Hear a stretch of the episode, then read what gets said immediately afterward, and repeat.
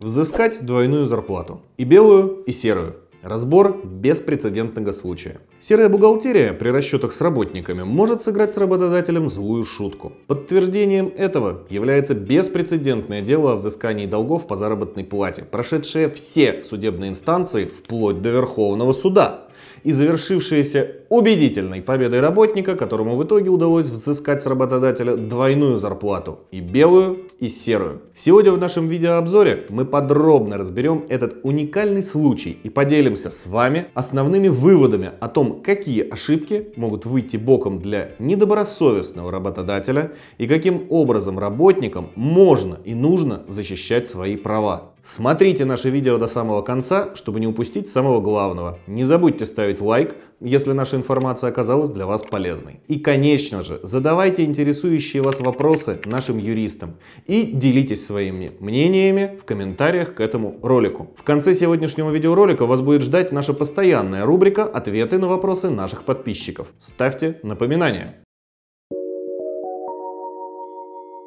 С чего все началось?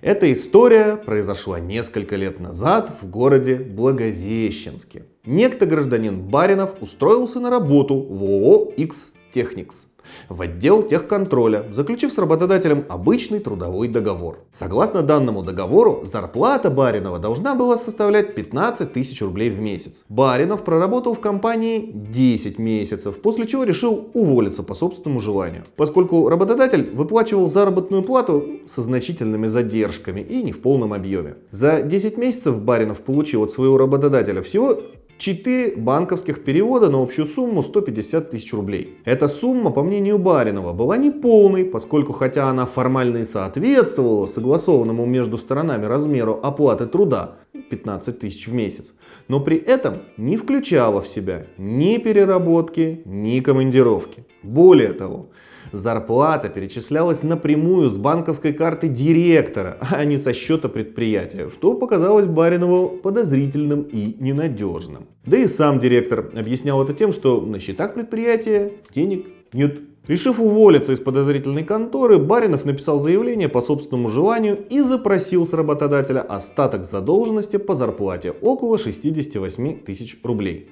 Это были переработки и командировочные. И компенсацию за неиспользованный отпуск в размере порядка 12 тысяч рублей. Однако работодатель в ходе увольнения работника никаких расчетов с ним не произвел. Более того, получив на руки трудовую книжку, Баринов обнаружил, что запись о приеме на работу была датирована двумя месяцами позже. Так, вместо 4 июля 2016 года в его трудовой книжке датой приема на работу значилось 1 сентября 2016 года. Сложившаяся ситуация Баринова абсолютно не устраивала, и он решил защитить свои права в суде. В исковых требованиях Баринов изложил следующие требования. Внести изменения в его трудовую книжку относительно реальной даты трудоустройства – выплатить ему 68 тысяч долгов по зарплате и 12 тысяч за неиспользованный отпуск. А кроме этого, еще и дополнительно взыскать с работодателя компенсацию за задержку заработной платы и компенсацию морального вреда за причиненные ему нравственные страдания. Факт наличия между Бариновым и ООО X-Technics трудовых отношений, а также реальная дата начала работы подтверждались трудовым договором, который был подписан сторонами 1 июля 2016 года и согласно условиям которого Баринов должен был приступить к своим трудовым обязанностям уже с 4 июля. Также Баринов предоставил суду выписку по счету, документы, свидетельствовавшие о переработках и командировках в период с ноября 16 по апрель 17 года включительно, а также собственноручно произведенные расчеты задолженности за переработки и командировки. Обратите внимание, исковые требования Баринова были составлены очень грамотно. Каждое из этих требований в полной мере соответствовало действующему трудовому законодательству и подтверждалось доказательствами со стороны истца. Поэтому Благовещенский городской суд все эти требования удовлетворил в полном объеме за исключением суммы по компенсации морального вреда, сократив ее до 20 тысяч рублей. Ну это обычная судебная практика. Поэтому всегда надо заявлять требования по моральному вреду больше, чем реально рассчитываешь получить. В итоге, по решению суда первой инстанции, работодатель был вынужден перечислить в пользу Баринова более 111 тысяч рублей. Работодатель пытался обжаловать решение суда путем подачи апелляции, но никаких результатов это не дало. Апелляция оставила решение суда первой инстанции без изменений. При этом доводы работодателя о том, что он платил зарплату в полном объеме, были отвергнуты обеими судебными инстанциями, поскольку деньги переводились работнику с личного счета директора предприятия, ну, то есть в серую. Работодатель не смог предоставить суду платежные ведомости, подтверждающие выплаты зарплаты Баринову в надлежащем объеме и надлежащие сроки. Таким образом, обратите внимание, суды не признали выплаты с личного счета директора заработной платой вообще. Это очень важное обстоятельство, из которого следует вывод о том, что при наличии подтвержденных трудовых отношений между работодателем и работником, реально перечисленные в серую, суммы заработной платой не принимаются судами в расчет. Соответственно, обиженный работник может взыскать с работодателя свою зарплату еще раз. Работодатель против работника. Второй раунд. Итак, по решению суда работодателю пришлось выплатить Баринову более 111 тысяч рублей. Кроме этого, понятное дело, что у предприятия начались проблемы с налоговиками и трудовой инспекцией, ну, поскольку в ходе судебного разбирательства было выявлено множество различных нарушений как трудового, так и налогового законодательства. В итоге Работодатель, чтобы наказать работника, из-за которого возникло так много неприятностей, решил использовать в свою пользу позицию суда о том, что перечисленные им деньги в размере 150 тысяч рублей не могут рассматриваться в качестве заработной платы и подал иск о необосновательном обогащении Баринова на эту сумму. При этом он заявлял в суде, что перечислял эти деньги Баринову в счет компенсации переработок и командировочных. Однако по решению суда был вынужден еще раз заплатить Баринову эти деньги. Суд первой инстанции в иске работодателю отказал, сославшись на статью 137 Трудового кодекса, согласно которой нельзя взыскать с работника излишние выплаченные ему суммы заработной платы за исключением случаев, счетной ошибки или неправомерных действий самого работника, направленных на получение необосновательного обогащения. Суд вынес решение об отказе в иске, поскольку истец и ответчик состояли в трудовых правоотношениях и со стороны истца не было предоставлено доказательств факта счетной ошибки или неправомерных действий со стороны Баринова. Еще больше разозлившись на Баринова, работодатель решил обжаловать решение и этого суда. И на удивление ему это удалось. Апелляция решила дело в его пользу, признав выплаты в объеме 150 тысяч рублей, произведенные в период работы Баринова в ООО X-Technics, необосновательным обогащением. Баринов попытался обжаловать дело в кассации, но кассация оставила решение апелляционной инстанции без изменений.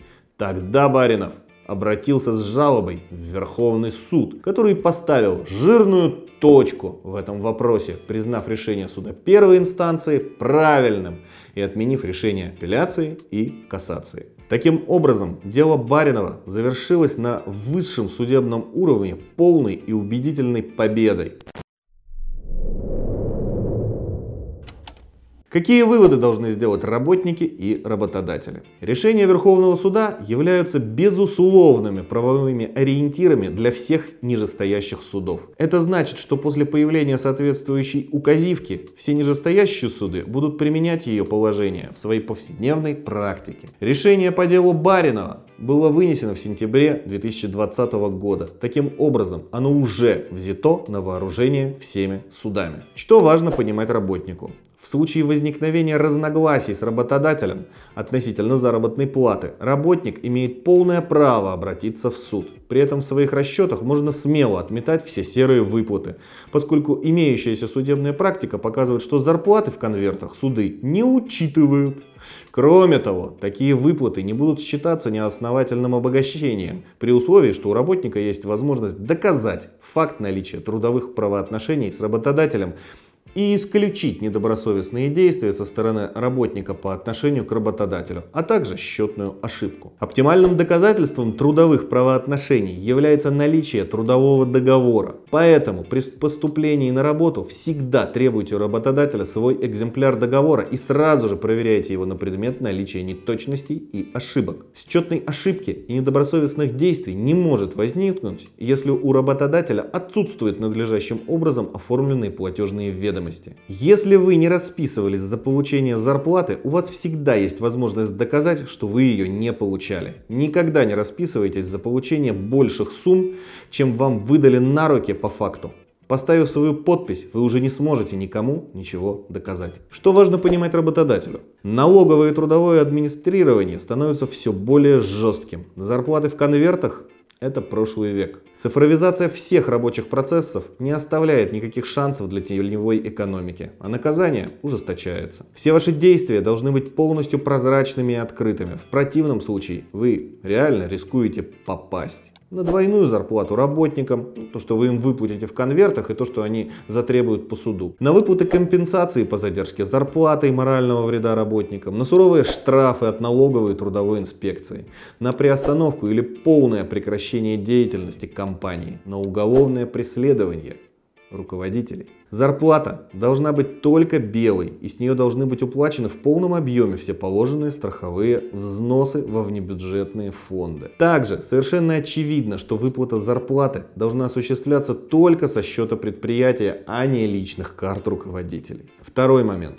который следует иметь в виду работодателям. Это текущее кадровое производство и бухгалтерия. Недопустимо пускать на самотек оформление трудовых отношений и необходимых приказов руководителя, введение трудовых книжек работников и, конечно же, платежные ведомости не только должны иметь место быть, они должны быть в полном порядке, иначе неприятностей не избежать. А теперь переходим к нашей постоянной рубрике «Ответы на вопросы подписчиков». А что делать, если просишь оформить, а они отвечают «не нравится, не работай». Не работать. А еще можно жалобу накатать, трудовую инспекцию. Ну, после этого, правда, работать, скорее всего, не придется. Большинство больших компаний платят маленькую обязательную часть и большую необязательную. Насколько это законно? Таким образом, работодатель держит за причинное место рабочего. Не согласен с чем-то, работай на одну зарплату без премии или увольняйся. Как бороться с таким явлением? Никак это полностью соответствует законодательству. Более того, в большинстве государственных структур именно так всегда все и выглядит. Зарплата мизер, а основная сумма набирается премиями. Добрый день, подскажите, как регулируются отношения с работодателем? На какие пункты в трудовом договоре обратить внимание при подписании? Как защитить себя от сокращения увольнений? Что делать, если начальник требует написать по собственному желанию? Вопрос очень широкий, это из разряда наверное, часового ролика. Лучше всего показать трудовой договор, который вам предлагают заключить, юристу. За небольшую денежку он вам все расскажет, потому что универсальных принципов, к сожалению, нет. Проверять надо, чтобы там были указаны все данные вашего директора. Желательно, чтобы договор был подписан в вашем присутствии. Ваши данные все были указаны. Была четко указана заработная плата, принципы ее начисления.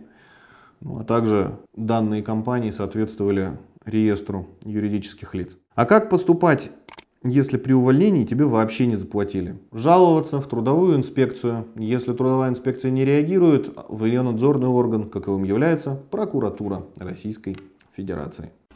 Ну, что можно сказать в завершении? Если у вас возникают трудности с ведением бухучета, кадрового производства и так далее, обращайтесь к опытным юристам, бухгалтерам, аудиторам, Каждый должен заниматься своим делом. Можете обращаться к нам в юридическую компанию Юрвиста. Наш опыт в этом вопросе огромен. Будем рады оказаться вам полезны. Если вам понравилось данное видео, ставьте лайки. Не понравилось дизлайки. Комментируйте, задавайте вопросы. Всего вам доброго.